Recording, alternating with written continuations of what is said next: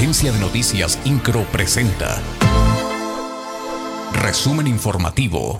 En la primera sesión ordinaria de Cabildo del año, el Honorable Ayuntamiento de Querétaro aprobó por mayoría la propuesta de obra anual con un monto de 1.255 millones de pesos para más de 60 acciones que, a decir del presidente municipal Luis Nava, traerán un impacto positivo en la mejora de la calidad de vida de las familias queretanas. Con una tasa de inflación de 6.7, Querétaro se colocó en tercer sitio de las entidades con el menor índice anual. Estuvo por debajo de la media nacional que cerró 2022 con 7.82%, de acuerdo con los datos del Instituto Nacional de Estadística y Geografía, INEGI.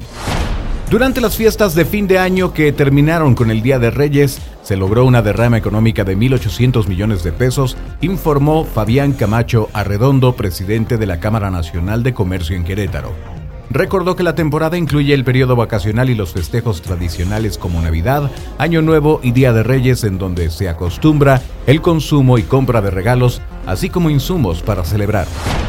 En una semana, Querétaro subió dos lugares entre las entidades con mayor incremento en la incidencia de COVID-19. Sin embargo, la sexta ola no representa la peligrosidad de las que se registraron hace dos años y hace un año.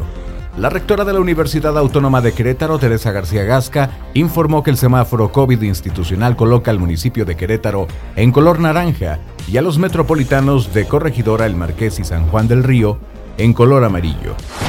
INCRO, Agencia de Noticias.